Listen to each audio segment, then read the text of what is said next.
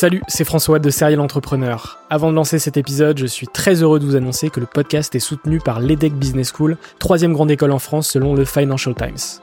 L'entrepreneuriat se démarre très souvent à l'école, et vous le savez, nombreux et nombreux sont les entrepreneurs qui ont créé leur premier projet pendant leurs études. L'ambition de l'EDEC, c'est de former ces étudiants entrepreneurs à avoir un impact positif sur le monde au travers de leurs projets.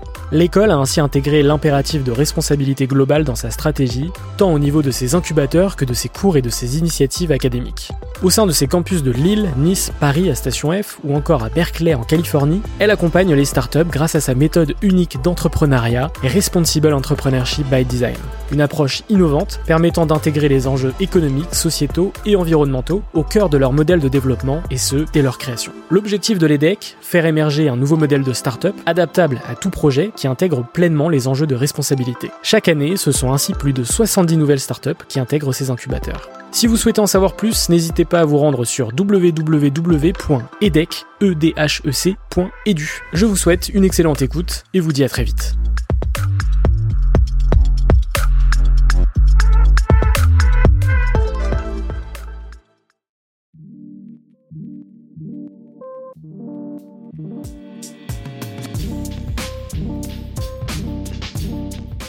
Salut à toutes et à tous, c'est François Lay et vous êtes sur Serial Entrepreneur, le podcast des entrepreneurs. Dans ce podcast, découvrez des parcours, des histoires d'entrepreneurs qui m'inspirent. Ce qui a fait qu'ils ont entrepris, les rencontres qui leur ont permis de franchir un cap dans leur business, leur réussite mais aussi leurs échecs, vous saurez tout. Depuis 2017, je vais à la rencontre d'entrepreneurs de tous les horizons. Dans ce 34e épisode, j'ai discuté avec Anne Kerveillant, la fondatrice de MyLuby. C'est Mélanie Dinan, que vous avez pu écouter lors du 32e épisode, qui m'a fortement conseillé de l'inviter dans ce podcast. Créée début 2020, MyLuby est une marque dédiée à créer des produits de bien-être intime de qualité, agréables à utiliser. Leur premier produit, un lubrifiant naturel vegan et made in France. Et pour le lancer, ils ont organisé une campagne de crowdfunding sur Ulule, résultat plus de 1700 précommandes en 30 jours. Alors on va en parler dans cet épisode avec de nombreux autres sujets. Comment a-t-elle créé ce lubrifiant? Quels ont été les freins pour lancer MyLuby À quel point est-ce difficile de se lancer dans la sextech en France? Comment s'est propagée la viralité de leur campagne de crowdfunding? Comment communiquer sur un produit comme celui-là, sachant que les publicités sur les réseaux sociaux sont interdites? Ou encore quels sont les objectifs futurs pour MyLuby J'ai beaucoup apprécié cet échange avec Anne, une entrepreneure authentique et déterminée et j'espère que l'épisode vous plaira autant qu'il m'a plu enregistrer.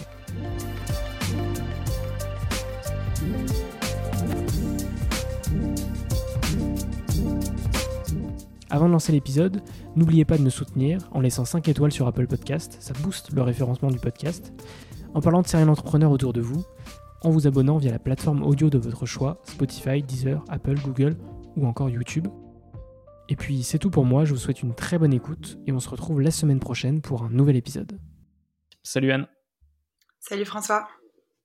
Alors euh, Anne, je commence toujours mes podcasts euh, sur le parcours de l'entrepreneur et euh, souvent avec cette question, quel a été ton parcours avant d'entreprendre? Eh bien écoute, moi j'ai eu un parcours un petit peu classique quand on n'est pas une, une, trop mauvaise élève, donc c'est-à-dire qu'on euh, je suis allée euh, en prépa après le lycée euh, parce que j'étais pas trop mauvaise. après, j'ai intégré une école bah, post-prépa en commerce qui s'appelle l'EM Lyon à Lyon. et en fait, j'ai un peu été sur des rails comme ça, dans le sens où je me suis jamais posé la question. Moi, de base, je voulais être chef en cuisine. Et finalement, on m'a dit, mais ça t'ouvrira, enfin, ça t'aura beaucoup plus de portes ouvertes en faisant une prépa, en faisant une école de commerce. Et en école de commerce, moi, je savais pas du tout ce que je voulais faire. Je savais pas du tout ce que je faisais là. Moi, ce qui m'intéressait l'école de commerce, c'était bah, discuter avec plein de gens et également euh, faire du sport. Et du coup, euh, on m'a dit bon, t'es pas trop mauvaise en maths, euh, va faire de la finance. En fait, finalement, je me suis retrouvée avec le même parcours que mes quatre frères et sœurs et que mon père. Et en fait, je me suis rendu compte que j'avais jamais choisi ça. Et je me suis retrouvée en stage de, de finance chez Ernst Young en transaction service. Donc, c'est un stage qui est quand même assez compliqué à avoir en césure et également euh, très exigeant. Et euh, je me suis, euh, enfin, vraiment au bout de deux semaines, j'ai eu une énorme révélation en mode, c'est pas du tout ce que j'ai choisi en fait. Enfin, j'ai, on m'a mis là j'ai l'impression que les quatre dernières années d'études, euh, j'avais jamais fait de choix et euh, j'avais jamais été vraie envers euh, ce que je suis et ce que je cherche à apprendre. Et du coup, je me suis dit c'est pas possible, ça va ça va pas me plaire. Les hiérarchies, elle est très pesante, c'était très compliqué, les horaires, la façon de travailler, ça me convenait pas du tout. Et je me disais que quand j'étais petite, j'adorais créer des choses. J'étais toujours celle, tu vois, qui créait des jeux, toujours un peu plus fou que les autres, etc. Et donc en fait je me suis dit un peu du jour au lendemain, bon, c'est pas possible, je vais devoir créer quelque chose en parallèle de ce, de ce travail parce que je vais pas apprécier toute ma vie être en finance ou toute ma vie être dans un bureau, etc. Euh, j'ai eu la chance d'avoir un frère qui, euh, euh, qui était entrepreneur, multi-entrepreneur et qui avait créé des jeux à l'époque assez connus, qui commençaient à être très connus. C'était un marché qui, qui démarrait totalement euh, qui étaient les jeux de d'ambiance, ça s'appelle les party games un peu aux États-Unis, ça commençait à exploser aux États-Unis avec Cards Against Humanity et tous ces jeux-là. Et en fait, lui, il en avait adapté un en France qui s'appelle Limite Limite. Et moi, euh, du coup, euh, je lui ai demandé si c'était possible que je crée un jeu sans lui vraiment lui prêter trop concurrence. Ça aurait été pour moi mon école, en fait. là où j'étais un peu déçue en stage, un peu déçue en école, des cours des enfin, de marketing des années 2000 et de la finance qui m'intéressait pas du tout, qui était beaucoup trop théorique. Euh, alors que finalement, la finance d'entreprise, quand on met les mains dedans avec sa boîte, c'est plus ou moins simple. Enfin, tu comprends beaucoup mieux en fait. C'est plus c'est beaucoup plus du concret. Et donc en fait, j'ai créé un jeu, je me suis associée avec euh, avec quelqu'un qui était avec moi euh, en école et qui était aussi chez EY à cette époque. Et enfin c'était en 2017, début 2017, on avait 22 ans, on a créé un jeu vraiment en trois mois, on a exécuté euh, un peu comme des bourrins, c'est-à-dire qu'on a, on a copié un jeu aux États-Unis avec les blagues françaises. C'était un jeu de même, ça s'appelle Quand même avec un S. Euh, et en fait, euh, on l'a mis sur le marché en septembre. on en a vendu 1000 en deux mois et demi. On a bénéficié de Noël et en fait de tout l'attrait des clients sur ce, segment de marché. En fait, à l'époque, euh, à la Fnac, moi, ça m'avait un peu euh, choqué, c'est que en 2015, enfin 2015-2016, il n'y avait pas du tout de rayon de jeux party games. Et en fait, je l'ai vu évoluer depuis 2015. Donc 2017, quand on est arrivé, il y avait 5-6 jeux. Et là, maintenant, c'est un énorme rayon, en fait, avec des, des jeux un peu transgressifs, etc. Et donc, en fait, cette, cette première entreprise, ça a vraiment été mon école. Ça m'a vraiment permis de vivre mon école de commerce beaucoup mieux, de comprendre pourquoi on apprenait tout ça et d'être vraiment dans le concret. Et euh, avec mon associé, ça a vraiment été la façon de euh, faire un petit peu de marketing, faire un petit peu de gestion fournisseur, euh, faire un petit peu de finance, faire un peu tout, et aussi comprendre, tu vois, comment on marche, comment on vend, enfin, comment on met un produit sur Amazon, comment on gère des distributeurs pour être à la Fnac. Et en fait, ça a été mon école, j'ai adoré, euh, et ça m'a suivi pendant toutes mes études et pendant tous mes stages, parce que j'ai continué à avoir des stages bras droit cofondateur dans des boîtes, gestion de projet, etc. Et du coup, en 2019, euh, j'ai pris un CDI en gestion de projet tech. Euh, bon, premier CDI après la fin de mes études. Et j'ai j'ai été hyper mal à l'aise en fait dans CDI parce que même si euh, la boîte elle était super, les fondateurs moi je les admirais, euh, la méthodologie était bien, c'était la méthodologie agile pour faire des migrations cloud, etc. Juste encore une fois ça ne me ressemblait pas. Moi ce qui me ressemble c'est de créer mmh. et euh, d'être hyper libre. Enfin c'est vraiment mon caractère et je m'en suis vraiment rendu compte pendant mes études parce qu'avant, je me considérais que je me connaissais pas. Et en fait, en 2019, je me suis dit, bon, pareil, ça va pas être possible, je vais pas pouvoir rester dans ce CDI, je préfère laisser la place à quelqu'un qui est meilleur que moi, qui va pouvoir monter cette boîte avec les fondateurs beaucoup plus vite, parce que j'étais une des premières employées. Euh, et donc, au bout de quatre mois, j'ai démissionné parce que j'avais rencontré The Family, j'avais postulé à leur programme d'entrepreneuriat Gold Up pour monter une deuxième boîte. J'avais pour idée de faire d'autres jeux, mais un peu différents. Euh, toute seule cette fois-ci. Et euh, j'ai rencontré Alice de The Family, j'ai rencontré la team de The Family et ça a été un peu euh, une révélation pour moi. Ils m'ont dit mais qu'est-ce que tu fais en étant salarié, vu ton profil, vu ce que tu as réussi à faire? Parce que ma boîte à cette époque, avec mon associé, elle faisait entre 200 et 250 000 euros de chiffre d'affaires en y passant une heure par, par semaine. Hmm. Tu vois, c'était... Enfin, pour certaines project, personnes... Exactement, c'est vraiment le concept du side project qui euh, t'excite vachement au début, mais euh, comme moi, je suis quelqu'un qui euh, m'ennuie assez, assez vite, euh, au bout d'un moment, ça m'intéressait plus trop. Il fallait que je passe bah, au stade au-dessus, dans le sens où une fois que tu sais comment tu fais pour distribuer les jeux, pour les produire et que tu en as créé trois et que même ils sont distribués en France, Suisse, Belgique et même au Québec, bah t'as un peu envie de passer, enfin à 25 ans tu t'ennuies, enfin t'as envie d'apprendre d'autres choses, donc c'est pour ça que j'avais continué les CDI, etc. Mais The Family, euh, en fait, ça a été un petit coup de cœur. J'ai adoré euh, mon contact avec Alice Agury euh, et on s'est dit qu'on allait monter quelque chose ensemble et qu'au lieu de participer à Gold Up, j'allais être intervenante et j'allais raconter mon expérience auprès des, des filles de Gold Up. Donc voilà. Et après, c'est aller vers etc. Donc en fait, ce qui est intéressant, c'est de voir que tu t'es tourné vers l'entrepreneuriat assez naturellement. En fait, tu as toujours aimé euh, créer des choses, etc. Même si tu t'en, t'en rendais pas forcément compte au départ. Et c'est justement à travers ce premier projet potentiellement que tu t'es dit, bah tiens, euh, effectivement, j'aime bien créer des choses, mais tu es ensuite retourné dans le salariat. Puis effectivement, après, tu as, fait la rencontre de The Family. Quoi. Ça, c'est un, un peu comme ça ton parcours, c'est ça? Exactement. Et puis moi, je pense que souvent, euh, je sais pas si c'est l'éducation française ou autre, mais tu vois, on, ne nous demande pas de choisir des cours, euh, on nous demande de choisir une filière, on nous demande pas de. Enfin, moi, j'ai ma petite cousine qui est euh, qui est aux Philippines et qui est dans un lycée international. Et tu vois, typiquement, on lui fait choisir des cours, bah je pense que c'était dès la, dès la sixième, enfin l'équivalence de la sixième en France, où euh, tu vois, elle, a commencé à coder euh, à partir de la sixième. Elle a fait aussi des travaux manuels, enfin, à travailler le bois. Euh, elle avait, elle s'est engagée dans une association humanitaire, mais via l'école, pour pour aider les, animaux qui étaient abandonnés. Et en fait, je trouve que ça te permet de construire un peu ta personnalité, ton caractère, et t'intéresser vraiment et commencer à faire des choix.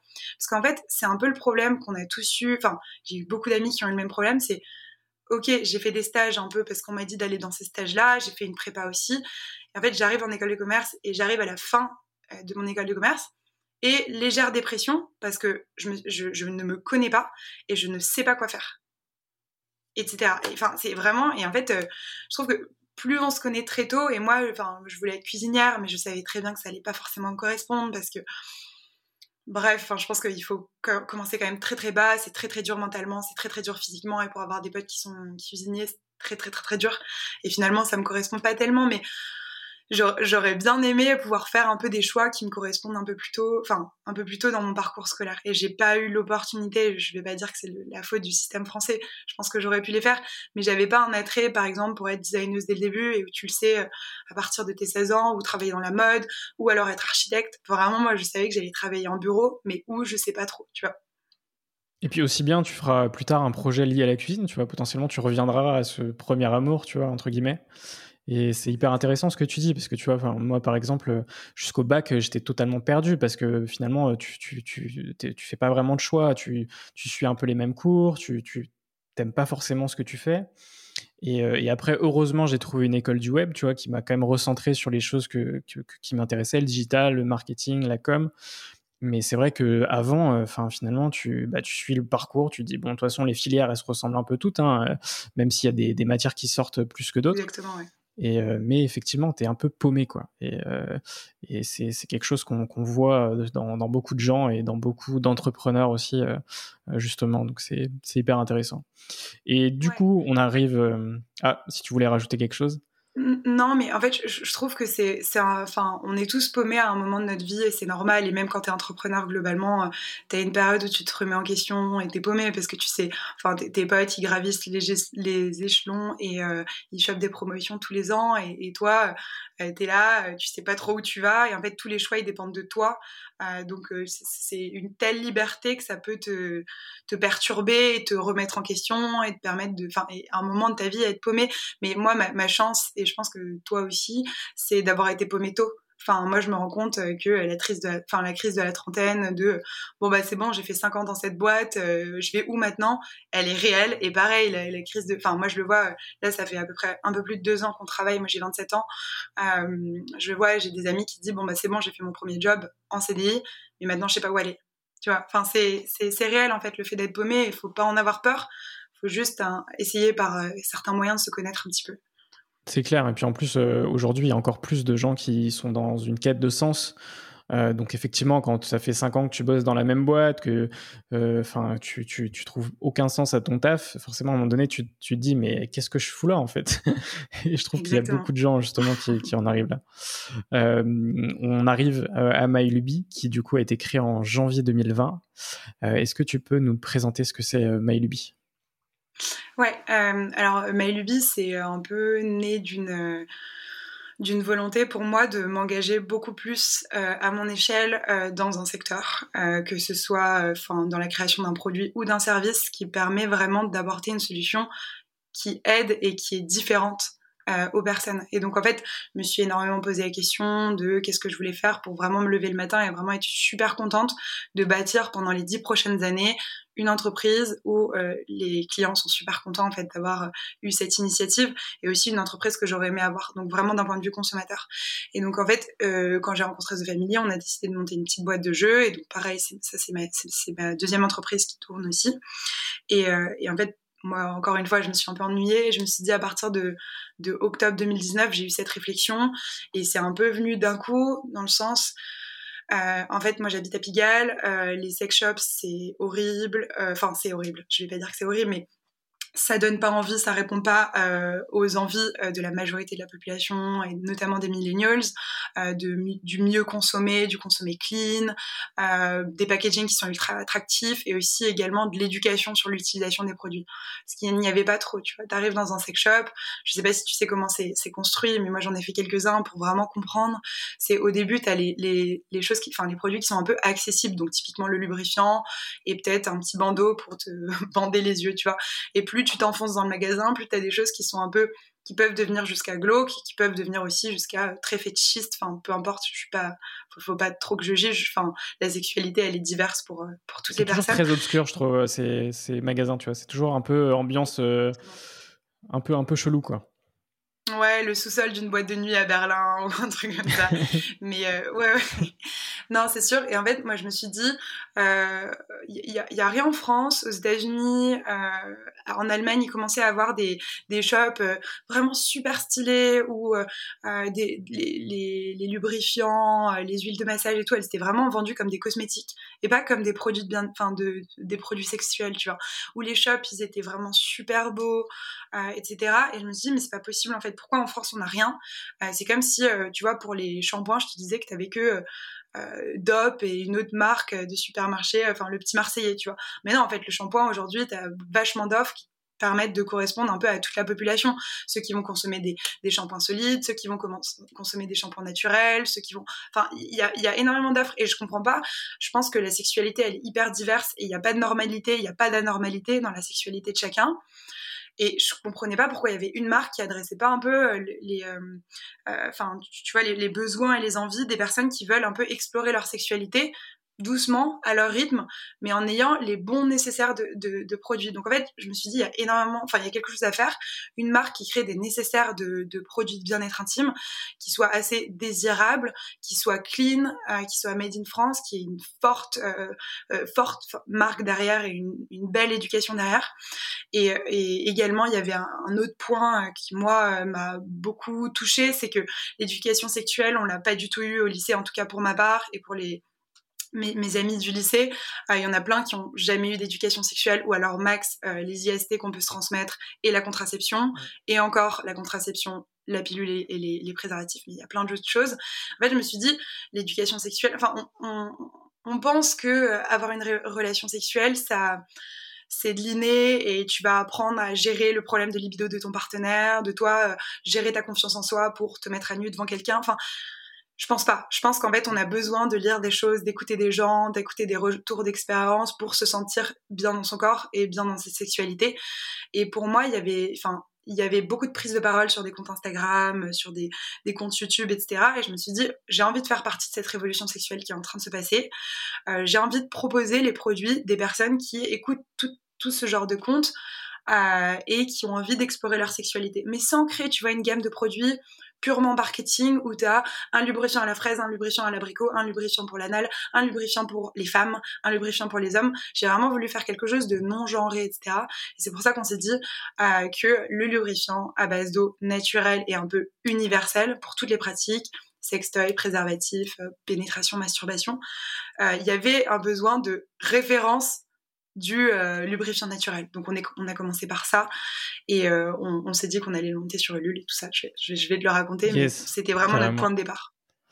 Euh, donc MyLuby, c'est un, lubrifiant qui est naturel, qui est vegan, qui est made in France. Comment est-ce que tu as créé, fabriqué ce lubrifiant et justement est-ce que c'est ta propre formule? Parce qu'on voit beaucoup de produits en marque blanche, etc. C'est assez tendance. Et est-ce que tu peux justement nous en dire plus là-dessus? Ouais, bien sûr. Euh, bah, justement, en fait, enfin, euh, avec toute cette réflexion de, euh, j'ai adoré faire des business. Moi, j'appelle ça business. Tu vois, c'est mes boîtes étudiantes qui te permettent de gagner un peu d'argent, qui te permettent d'être un peu libre, de te sortir d'un CDI. Mais là, j'avais vraiment envie d'être beaucoup plus vrai envers moi-même, donc de créer vraiment quelque chose de différent. J'avais pas envie de créer une marque blanche et mettre une énième solution sur le marché avec une couche de marketing. Euh, pour dire euh, hello, euh, moi aussi je fais un truc stylé, moi aussi j'ai quitté mon taf et je vais faire un post LinkedIn. Enfin, je trouve ça très bien. Je vais pas dénigrer non plus les marques blanches. Hein. Je pense qu'il y en a qui marquent très bien des marques blanches et ça permet de mettre des bonnes solutions parce qu'il y a des marques blanches, des produits très clean hein, qui ont été faits en laboratoire, qui ont fait passer tous les tests, etc. Mais, mais nous, c'était pas notre volonté. Euh, notre volonté, c'était vraiment de créer un produit différent. Donc, je me suis énormément formée euh, sur tous les textes euh, qui existaient aux États-Unis, sur des ingrédients qui devenaient controversés en lubrifiant mais pas forcément en, en, cosmétique. Donc typiquement la glycérine, la glycérine, il y en a dans tous les dans tous les lubrifiants, dans tous les cosmétiques. Dans les cosmétiques, il n'y a aucun sujet euh, sur, sur cet ingrédient. C'est un bon ingrédient végétal la plupart du temps. Et, euh, et c'est vrai qu'il il commençait à avoir un peu des, des, rapports et des études qui disaient que ça pouvait euh, créer, de par son effet sucrant, la prolifération de bactéries et la création de mycoses pour les femmes qui sont sujettes, enfin pour les femmes et les personnes qui sont sujettes aux mycoses. Et donc moi je me suis dit que j'allais un peu creuser cette partie un peu innovation, de faire un, lubrifiant sans glycérine, de changer la base un peu. Et euh, j'ai énormément posé des questions à toutes les personnes autour de moi. J'ai fait une étude de marché, mais vraiment euh, informelle. J'ai pas partagé un sondage. J'avais vraiment envie d'avoir des, échanges beaucoup plus qualitatifs. Et donc j'ai demandé quel était le rapport des gens au lubrifiant, pourquoi ils en avaient utilisé, pourquoi ils en avaient pas utilisé, qu'est-ce qu'ils reprochaient aux lubrifiants des marchés. Euh, et j'ai compris que les lubrifiants à base d'eau Généralement, ils sont hyper connus pour sécher très vite et pour coller et pour avoir une odeur bizarre, être fabriqués en Chine, avoir un design ultra genré, euh, euh, pas très joli, euh, rose et blanc pour les personnes qui ont un problème qui est la sécheresse intime, alors que le lubrifiant pour nous c'est pas un médicament, c'est un exhausteur de plaisir, donc on l'a vraiment, on l'a vraiment marketé comme ça.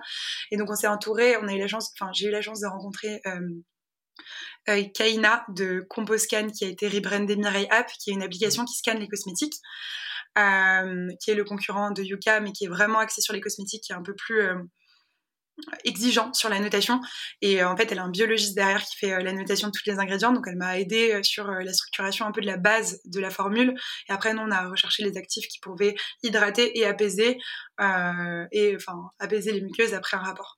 Donc ça, ça a été la démarche de création et on a trouvé euh, bien évidemment, on avait un cahier des charges ultra ultra sévère, donc vegan, naturel, made in France, sans substances controversées, etc. Et euh, on a fait un peu une appel d'offres auprès des laboratoires que j'avais trouvés. On est on est tombé un peu in love d'un laboratoire français euh, qui était prêt à faire, tu vois, cet effort de, ok, je vais plus loin que euh, je vais te faire un produit et je vais te rajouter un actif et ce sera le tien. Non, non, on va faire un effort. Et en fait, ça, a créé des problèmes par la, suite sur la production et sur les tests. Mais au moins, on était vraiment ultra fiers de cette formule et moi je la connaissais vraiment en profondeur. C'est la différence entre un, je pense, un entrepreneur qui lance son marque blanche, il va connaître son marketing. Moi pour le coup je connais mais ma formule par cœur, je sais lire une listing key, enfin je me suis formée, tu vois. Bravo, parce que ça, rajoute énormément de difficultés justement sur le produit, puis ça montre que, voilà, que tu as vraiment envie de faire quelque chose de, parfait. Quoi. Quand, tu, conçois une, formule, c'est, enfin, génial. Donc, euh, donc bravo pour ça. Euh, et une autre question, c'est euh, à quel point c'est difficile de se lancer dans la sextech en France et en tant que femme? Ok, euh, écoute, euh, la sextech, moi je le dis assez souvent, il y a une triple peine euh, dans la sextech quand tu entreprends. De un, tu as une énorme éducation du marché, et nous on l'a vu, c'est un marché très tabou, c'est très compliqué d'en parler, c'est hyper compliqué de dire le lubrifiant, ça sert à quelque chose, c'est un vrai intérêt, c'est un exhausteur de plaisir. Et donc nous, on l'a vraiment, pendant un an, on l'a rabâché jusqu'à notre campagne. Vraiment, on l'a, on l'a rabâché, on a dit à quoi ça servait parce que les gens ne savaient pas à quoi ça servait un lubrifiant, au même titre que euh, je peux pas utiliser de sextoy parce que euh, mon partenaire sera jaloux. Enfin, c'est des biais comme ça qu'on a et des tabous et des clichés qu'on a, euh, du style aussi sur le lubrifiant. Ben en fait, le lubrifiant, c'est réservé aux gays, c'est réservé à la sodomie, ou j'en utilise pas, moi mon corps il va très bien, il mouille assez pendant les rapports, je le prendrai mal si on en utilise parce que ça voudrait dire que ma partenaire elle a pas envie de moi. Tout ça, nous on est en train de les combattre et c'est beaucoup plus compliqué de faire de l'éducation sur un marché plutôt que de dire bonjour, j'ai créé un shampoing, il est génial, vous allez voir, parce que vous savez à quoi ça sert un shampoing, tu vois. Le lubrifiant, les gens, la majorité des personnes qui nous ont consommé, ils ne savaient pas à quoi ça servait c'est ça qui est hyper intéressant, c'est qu'après ils en recommandent et ils le recommandent à tous leurs proches, c'est qu'ils sont super contents en fait d'avoir découvert l'utilité de ce produit, tu vois. Donc ça c'est la première peine. La deuxième peine c'est le blocage de l'acquisition payante. C'est très compliqué de faire des pubs Facebook, des pubs Instagram, des pubs Google. Euh, on est bloqué euh, la plupart du temps, même des pubs Taboola. Euh, je pense que sur TikTok on s'est fait bloquer le premier jour dès qu'on a mis quelque chose, donc c'est quand même assez compliqué. Et en fait quand tu, tu vois quand, quand tu quand tu te fais bloquer ton acquisition payante, sachant que moi, un de mes associés minoritaires est vraiment expert là-dessus, tu te mets quand même euh, un deuxième, euh, un deuxième couteau et des, des, bâtons dans les roues encore plus parce que c'est c'est très compliqué. Tu te dis comment tu vas faire ton acquisition, comment ça va être, est-ce que ça va être que de l'organique, est-ce que euh, bah, c'est très compliqué en fait. Tu, tu réfléchis à tous les autres moyens de, de parler, à tes potentiels clients. Et le troisième blocage, effectivement, c'est le blocage des investisseurs et des banques qui ont un peu peur de leur image et un peu peur que ce soit associé à du porno. Et nous, on est là aussi. Enfin, hier, tu vois, typiquement, j'avais un rendez-vous avec la banque. C'est une des banques qui nous a fait confiance et ils sont très contents parce que notre image, ils l'adorent. Ils voient que c'est pas du tout du porno, que c'est vraiment vendu comme des cosmétiques. Euh, et du bien-être. Enfin, vraiment, nous, on, se dit qu'on est sur le marché du bien-être plus que sur le marché euh, sexo. Euh, et donc voilà, donc déjà, il y a une triple peine pour entreprendre dans la sextech. Donc en fait, au début, moi, je m'étais dit, mais c'est au même titre qu'un cosmétique, il y a zéro barrière à l'entrée, il y a juste à avoir un petit peu de sous pour développer la formule ou pas pour faire une marque blanche et se lancer, faire un peu de marketing, bien s'entourer. Et c'est parti. Et en fait, pas du tout. Enfin, t'as des géants en face de toi qui sont hyper bien implantés, comme Durex et Manix oui, il y a un boulevard devant nous parce qu'il y a personne qui fait comme nous pour l'instant, qui veut faire euh, des nécessaires un peu made in France quand c'est possible, naturel, innovant, avec une belle éducation autour et une belle image. Mais, euh, mais c'est très compliqué parce que l'acquisition, bah, tu peux pas l'avoir. Euh, donc voilà, et en tant que femme, honnêtement, euh, je pense que je t'en avais déjà parlé. Moi, j'ai pas vraiment de. Enfin, moi, je me considère plus comme une personne. Je vais pas dire non binaire ou autre. Hein, je, mmh. je, dis juste, je me considère plus comme une personne que comme une femme qui entreprend. Enfin, je m'identifie pas du tout à euh, la femme qui a fait des sacrifices, euh, qui entreprend. Mais j'ai pas eu, et honnêtement, j'ai pas eu de difficulté pour l'instant euh, qu'on m'ait dit frontalement Ah, ça fait du bien enfin de voir des femmes qui entreprennent. Enfin, ça, on sait que je suis pas une personnalité à qui tu peux dire ça. Enfin, que je, je recevrai pas ce genre de commentaires. Donc, des difficultés à être femme, je sais pas. Après, il y en a beaucoup qui m'ont dit c'est mieux que chez BFM TV, tu parles en étant une femme qui porte le discours d'une sexualité inclusive et positive, plutôt que ce soit euh, trois fondateurs qui sortent d'HEC, euh, qui sont là juste pour le business, parce que bah tu as aussi un peu d'expérience personnelle qui dit que bah, les femmes, elles ont aussi besoin, les femmes et les personnes qui ont des vulves ont aussi besoin euh, d'avoir un peu plus de, plaisir, VS, les personnes qui ont des, des verges. Donc voilà, mais honnêtement, je, j'ai pas je, sais que je suis anormale là-dessus. Après moi je suis assez engagée pour l'entrepreneuriat féminin mais moi c'est pas euh, enfin c'est même pas une question euh, de me dire je suis une femme entrepreneur. Enfin je me le dis jamais. Je ne suis enfin ou euh, je suis ou mon copain c'est un homme entrepreneur ou, autre tu vois je, je, le dis pas. Enfin c'est un non sujet pour moi. Et j'ai pas eu de difficulté pour l'instant mais ne, t'inquiète pas de tout le podcast, c'était la seule question sur le sujet. ok, ben, La question d'après, tu as déjà euh, un, peu répondu, puisque c'est quels ont été les freins pour lancer et développer MyLuby. Euh, justement, euh, tu as, aussi vaguement parlé d'un problème industriel sur la fabrication du, lubrifiant. Comment ça s'est passé C'était quoi? C'était des retards de, fabrication, de livraison? Ouais, alors en plus, ça c'est triple, enfin les, trois freins là, euh, sachant que nous enfin j'ai lancé en fonds propres, je me suis fait accompagner par The Family, je dis on hein, parce qu'il y a eu des stagiaires, etc. Mais c'est moi qui ai monté la boîte. Mais euh, ouais, on a, on, on, a eu des problèmes parce qu'on a lancé euh, juste après le premier confinement. Donc ça avait... Euh, en fait, notre laboratoire, il produit aussi des gels hydroalcooliques. Alors je sais pas vraiment le lien gel hydroalcoolique soit intime, mais en tout cas, je sais qu'il fait. et, euh, et, donc ils ont été... Enfin, ils ont eu des délais de production plus longs en fait pour les lubrifiants. Bien évidemment, en crise sanitaire bah, 2020. Bien évidemment, en crise sanitaire, tu, enfin, moi, je pouvais pas leur reprocher euh, de faire leur gel hydroalcoolique pour fournir le ministère de la Santé. Enfin, c'est, au bout d'un moment, il faut être un peu éthique et, Euh, et, donc ça s'est passé comme ça. Donc en fait, il y a eu des retards de production, mais également il y a eu un problème sur la formule. Euh, ils se sont trompés sur un ingrédient. Enfin, je te passe les détails, mais à se tirer les cheveux. Et du coup, ça nous a fait trois mois et demi de retard. On a dû refaire un test. Euh, et en fait, ouais, ça, ça, nous a pris, ça nous a pris trois mois et demi en plus. Moi, j'avais tout prévu vraiment une gestion du planning alors que c'est pas du tout mon enfin c'est pas du tout mon expertise mais j'avais vraiment fait, en sorte que les contreparties elles soient livrées juste après la campagne Ulule. Et bah bien évidemment euh, il y a des retards. Moi j'ai encore des copines là qui me disaient qu'elles devaient livrer leur campagne Ulule en janvier qu'elles vont le livrer en mai. Enfin tu peux jamais prévoir ces retards notamment quand c'est un peu ton premier produit. Et du coup nous bah il y a dû avoir des tests en plus. En plus les tests les laboratoires de tests ils ont fermé et donc en fait on a lancé euh, bah, entre enfin on a livré les contreparties euh, sur le deuxième confinement, donc euh, mi-novembre.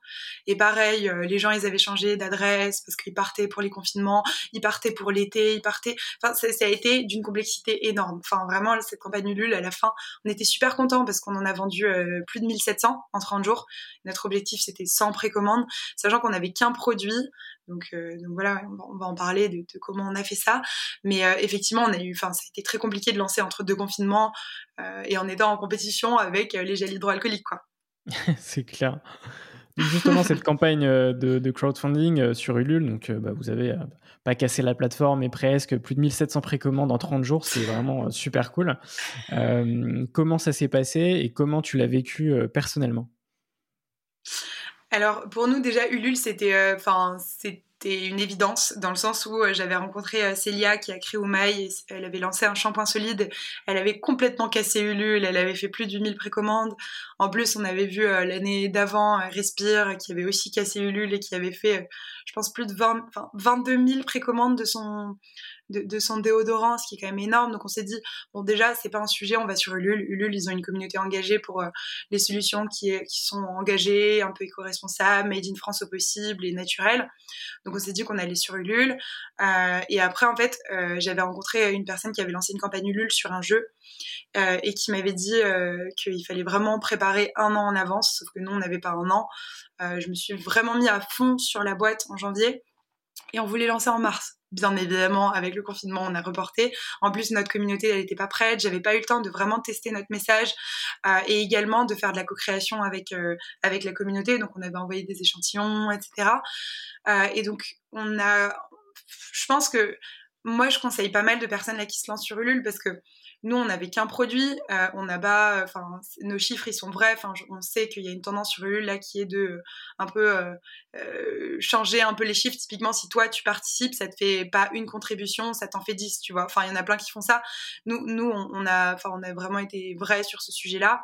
Et, je pense que c'est quand même une belle campagne. Enfin, même si moi j'aurais aimé avoir 3000, 4000, etc. Tu veux toujours plus. Je pense que c'est une belle campagne parce que déjà c'était un produit complètement tabou où on n'a pas pu faire de Facebook Ads et de Instagram Ads où la presse en avait rien à, enfin, rien à foutre de nous. Euh, donc euh, on avait dû trouver des relais de croissance un peu différents et des relais d'acquisition différents. Et je pense que vraiment ce qui a été vraiment hyper salvateur et ce qui nous a fait vraiment, je pense, nos 500 premières commandes hyper rapidement, c'est euh, le côté pas storytelling parce que j'aime pas trop euh, storyteller. Enfin c'est pas trop mon truc de montrer à la caméra etc mais vraiment de d'être hyper fidèle au why de pourquoi on fait ça et qu'est-ce pourquoi on est différent. Et donc finalement euh, il y avait eu je pense qu'on avait 2000 euh, personnes qui étaient sur notre compte Insta et qui étaient enfin je pense la moitié voulait commander le jour J enfin la moitié était persuadée de la valeur qu'on apportait et avait envie de tester notre, euh, notre produit et également avait envie euh, de participer à l'aventure. Tu vois, ça a été très très humain comme campagne, notamment au niveau des influenceurs. Euh, une semaine avant, on leur a envoyé 50 échantillons. C'était des tubes blancs, pas très jolis, mais avec notre formule dedans. Et euh, ils ont vraiment été séduits par euh, le, message d'inclusivité, que l'amour c'est une question et le sexe c'est une question de personne, c'est pas une question de genre, euh, de, de, de, poids, de taille, de là où tu viens, etc. Et donc en fait, ils ont été touchés par ce message et on a, on a investi zéro en influence. Donc, donc, ça, tu vois, déjà, les influenceurs, ça, ça a vachement bien fonctionné. En fait, la communauté de personnes, de consommateurs et d'influenceurs ont vachement bien fonctionné parce que on lançait pas un énième, une énième crème similaire ou une énième, enfin, un énième shampoing. On arrivait vraiment sur un produit sexo. On arrivait au bon moment parce que c'était la sortie du confinement, c'était le 2 juin.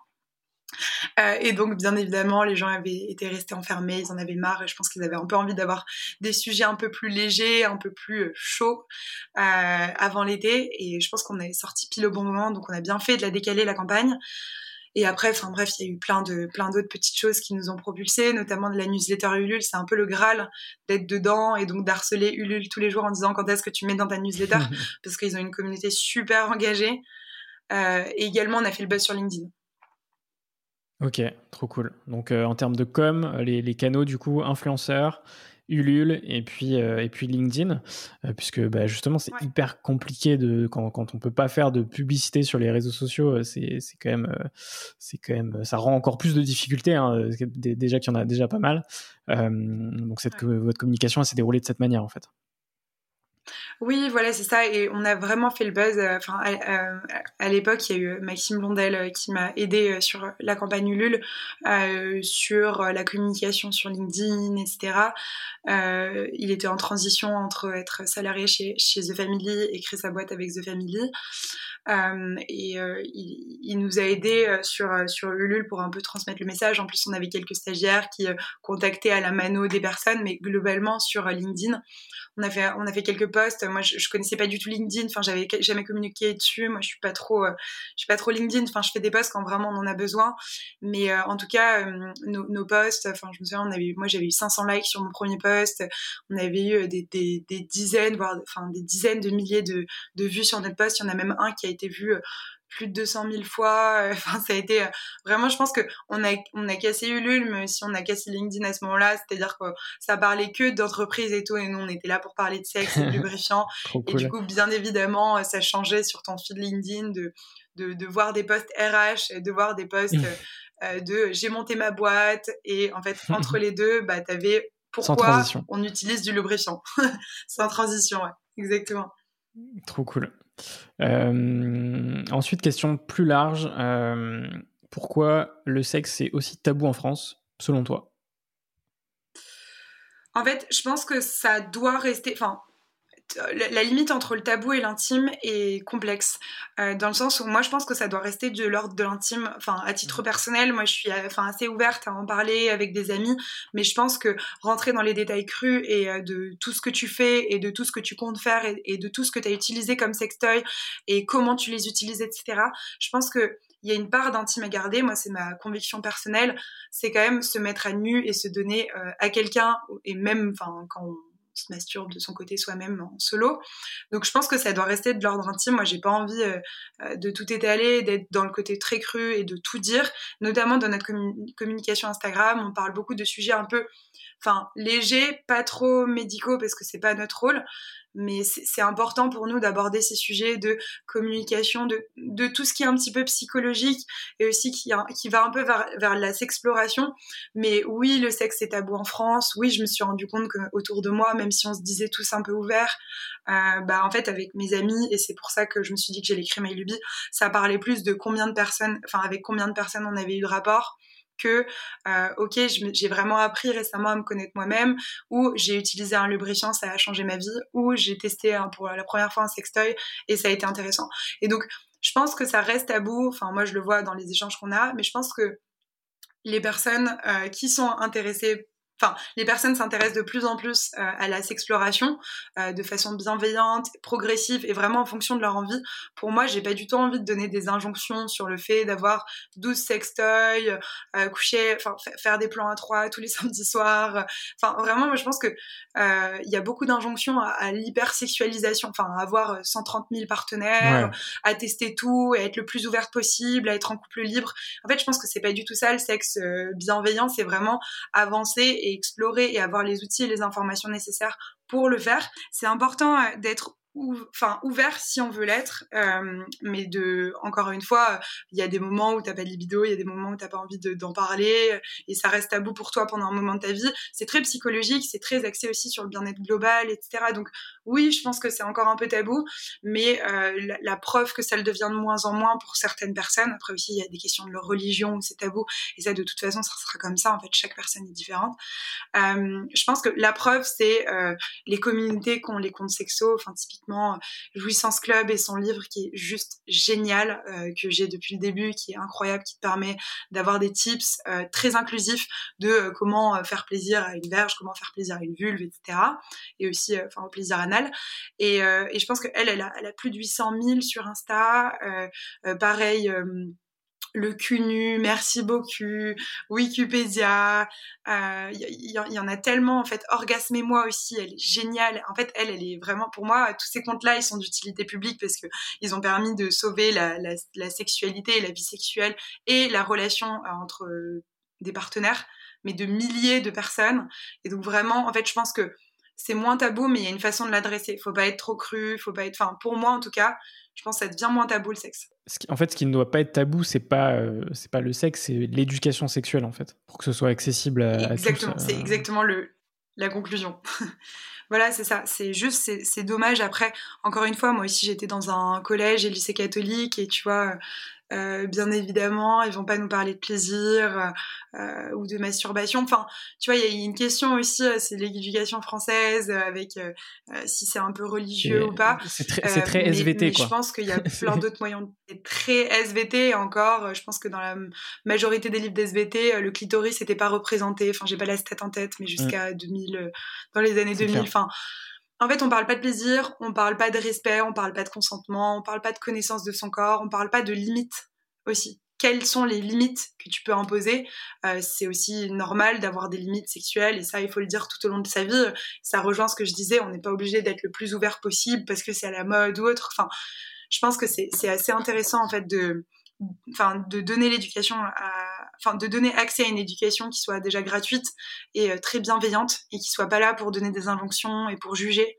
Euh, et ça, je pense que ça, c'est, enfin, c'est vraiment hyper important et c'est ce que font un peu tous ces comptes Instagram, toutes ces chaînes YouTube et nous, on a envie de, de, d'être dedans aussi, de créer un peu notre média et tout. On y réfléchit. Je vais pas trop en dire, mais on est en train de, d'y réfléchir. Trop cool. Et du coup, bah, c'est encore une fois relié à la, à la dernière question concernant MyLuby, c'est quels sont les objectifs futurs pour MyLuby?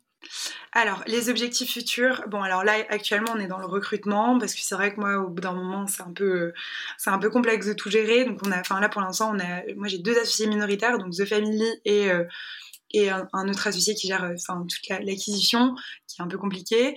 Euh, on a, euh, enfin, j'ai une alternante qui était en stage de deux mois pendant notre campagne Ulule, avec qui on s'est trop bien entendu et qui a un profil très entrepreneur, donc elle touche à tout, donc c'est génial. Euh, mais là, on est en train de recruter deux stagiaires, donc une stagiaire en développement produit parce qu'on a envie d'élargir la gamme, donc ça c'est un de nos un de nos objectifs, et également euh, une en communication, en social media, etc. Donc élargir la team. Euh, rentrer de mon associé opérationnel Pierre qui va arriver en juin et euh, qui va devenir CEO, qui a vraiment euh, une expérience en structuration d'entreprise, en euh, pilotage des métriques à, enfin, à contrôler, etc. Et même, en fait, il est, il est très très bon aussi en produit, il est un peu très très bon aussi en, marketing, il est un peu bon partout. Donc moi, je trouve que c'est le, le bon profil CEO qui va un peu porter la boîte très très haut, là où moi je suis très fondatrice. J'ai des instincts, je fonctionne à l'instinct, je sais ce que je veux faire. Après, sur structurer une boîte, enfin moi je vois mes limites au jour le jour, donc je suis contente qu'il arrive en juin. Donc ça, ça va être côté team. Côté élargissement de produits, on a à la rentrée, on a deux lancements de produits. Un, une huile intime, euh, donc en septembre, je pense que ce sera septembre ou juillet, on ne sait pas encore trop. On, aura peut-être un peu de retard, donc plutôt septembre. Une huile, euh, une huile intime au CBD qui va permettre d'hydrater, d'apaiser les muqueuses, euh, enfin de, nourrir, d'apaiser les muqueuses et aussi de détendre avec le CBD qui est assez connu. des préservatifs parce qu'on nous les demande énormément. En fait, nous on fait tout un peu en co-création, donc on demande toujours l'avis des personnes. On essaie de les avoir au téléphone toute la semaine, nos clients, ceux qui nous ont jamais consommé, etc. Pour vraiment comprendre leurs envies sur cette marque de bien-être intime qui m'a. Donc élargissement de la gamme, il y aura un quatrième lancement euh, fin euh, d'année 2021 et après deux autres lancements début, début 2022. Et donc comme tu peux te douter, tout ça, ça demande énormément d'investissement. Donc on est aussi en train de travailler là-dessus, donc emprunt bancaire, prêt, subvention et pourquoi pas à un moment faire un petit seed, une petite levée de fonds en seed à la rentrée aussi parce que tout ça, ça demande énormément de coûts de développement, coûts de R&D, de stock, de financement de BFR. Ok, euh, on va passer à la troisième partie euh, du podcast euh, sur les rencontres et l'entrepreneuriat. quelles sont les rencontres qui t'ont le plus marqué ces dernières années? C'est dur. Bon, alors je pense que de un, j'ai adoré rencontrer Alice Zaguri. En fait, ça a été une rencontre marquante parce que elle m'a dit que tout était possible de faire. Enfin, que j'avais déjà fait quelque chose et elle m'a donné les clés pour me dire Anne, si tu as envie de monter ta boîte, si tu as envie de quitter ton CDI, tu peux le faire. Tu as les moyens. ça ne dépend que de toi et, et tu vas le faire. Et donc, tu vois, elle m'a donné énormément confiance en moi. Elle m'a un peu coachée pendant les premiers mois où je gravitais autour de The Family un peu plus avec cette boîte de jeux qu'on a créée ensemble, etc.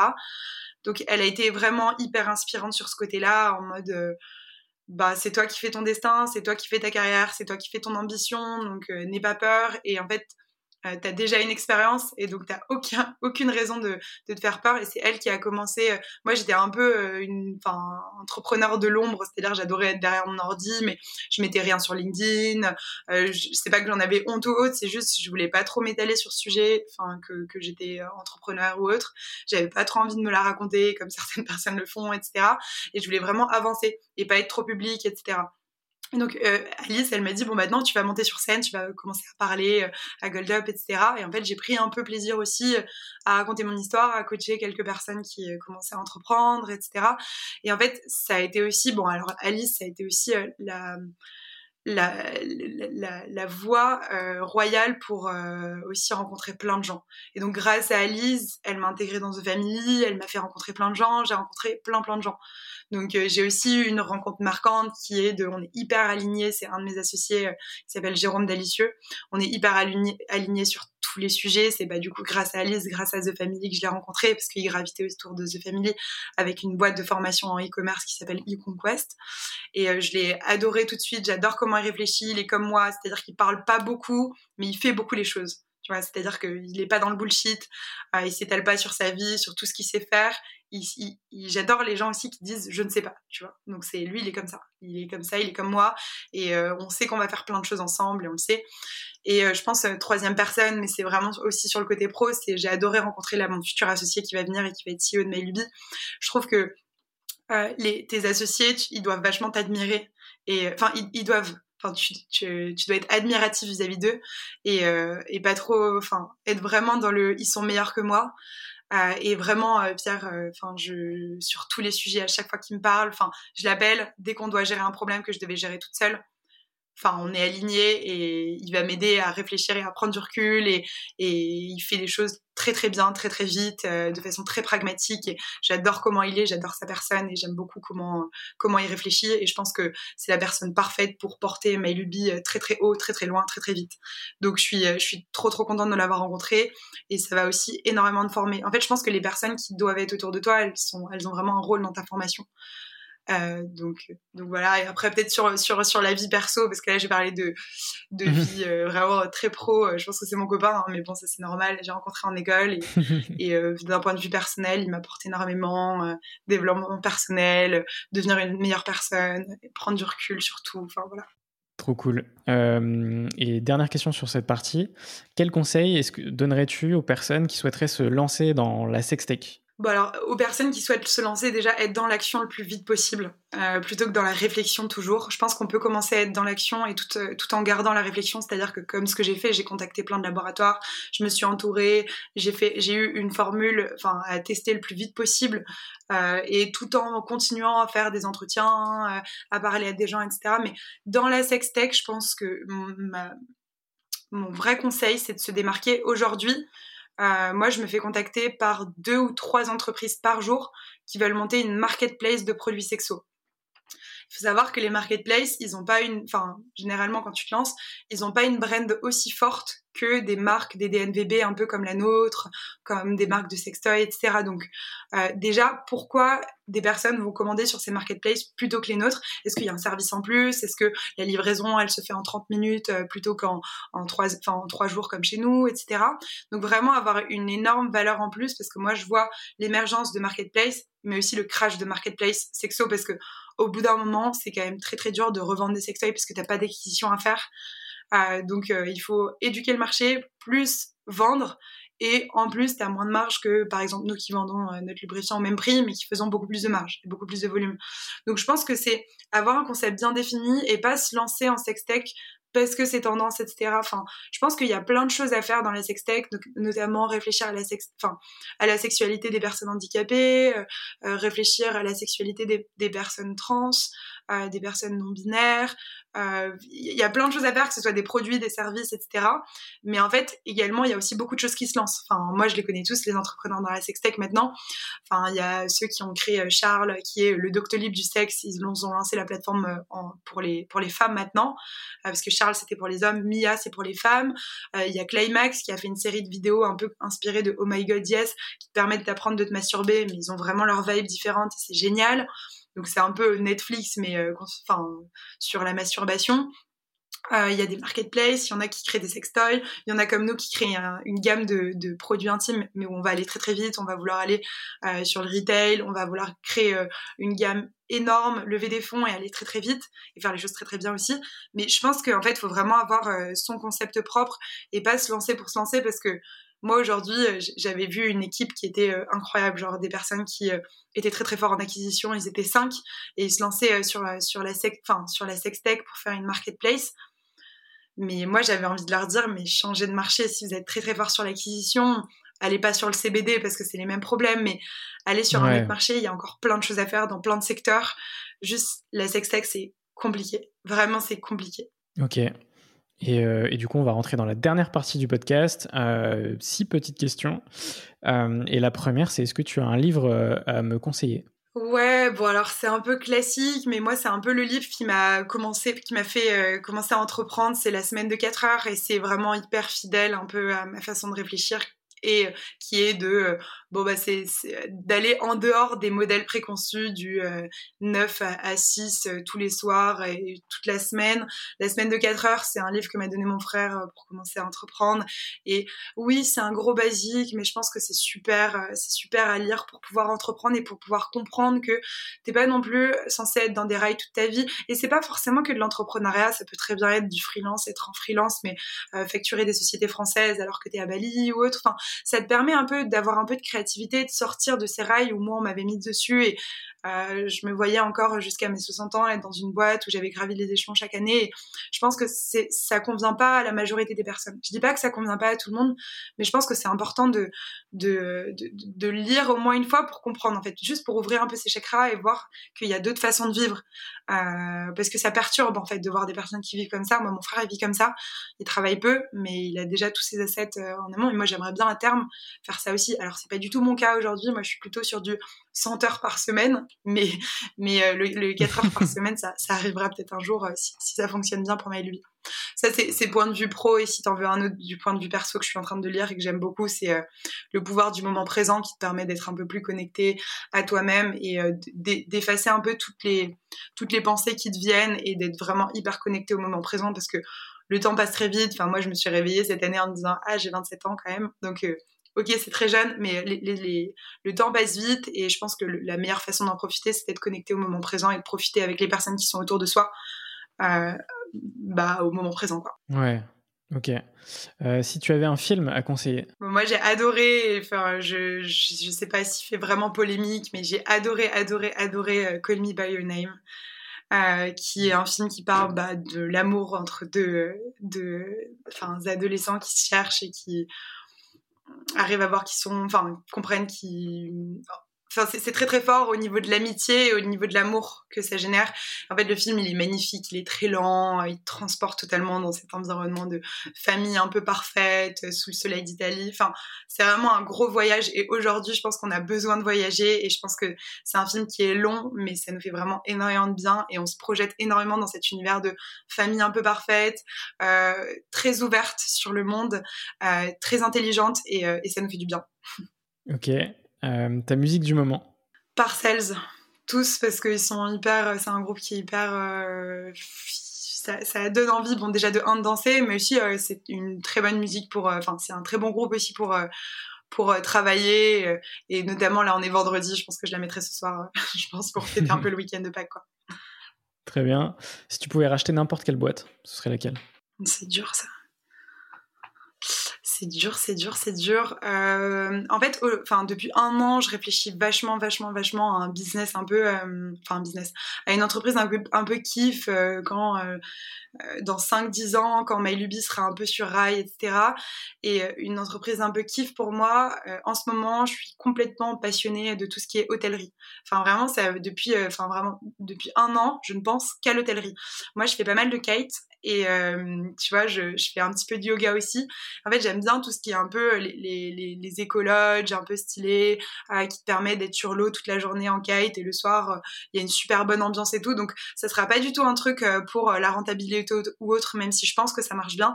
Mais ça serait le groupe d'hôtels Océan Vagabond. Il y en a un à Darla. C'est un peu cliché, ça fait un peu start-upper, mais je pense que ça te... ça te permet aussi de, de, de, de déconnecter. Enfin, c'est un endroit magnifique. Moi, j'y suis allée, je rêve qu'une chose, c'est d'y retourner. Et je pense que ça, ça, ça va aussi sur, euh, je pense, à un moment de ma vie, je sais très bien, et j'y réfléchis déjà, euh, de créer euh, un hôtel et un hôtel où on se sent bien, qui est proche de la nature et, un business kiff, quoi. Il n'y a pas non plus que le business pour ramasser des thunes. C'est clair, trop cool. y a-t-il une question que tu aurais aimé que je te pose, mais que je ne t'ai pas posée? Ouais, je sais pas, peut-être parler des échecs, parce que là, ça fait un peu euh, celle qui se présente et qui monte de boîte, dont une, qui tourne sans effort et, et l'autre qui commence un petit peu à percer. Mais en fait, derrière, moi, j'ai eu plein d'échecs, plein de remises en question, et je pense que il faut être assez humble là-dessus, il faut être aussi... Euh, c'est naturel d'en avoir et je pense que tous les entrepreneurs qui nous écoutent, je pense que euh, c'est pas parce que tu un échec et d'ailleurs moi j'aime pas trop appeler ça échec, c'est plus un apprentissage que ça va euh, te euh, définir toute ta vie. Euh, c'est vrai qu'en France on, on, voit vraiment l'échec comme une catastrophe. même les banques, une fois que tu te plantes une fois, elles ont pas envie de te refaire confiance une deuxième fois.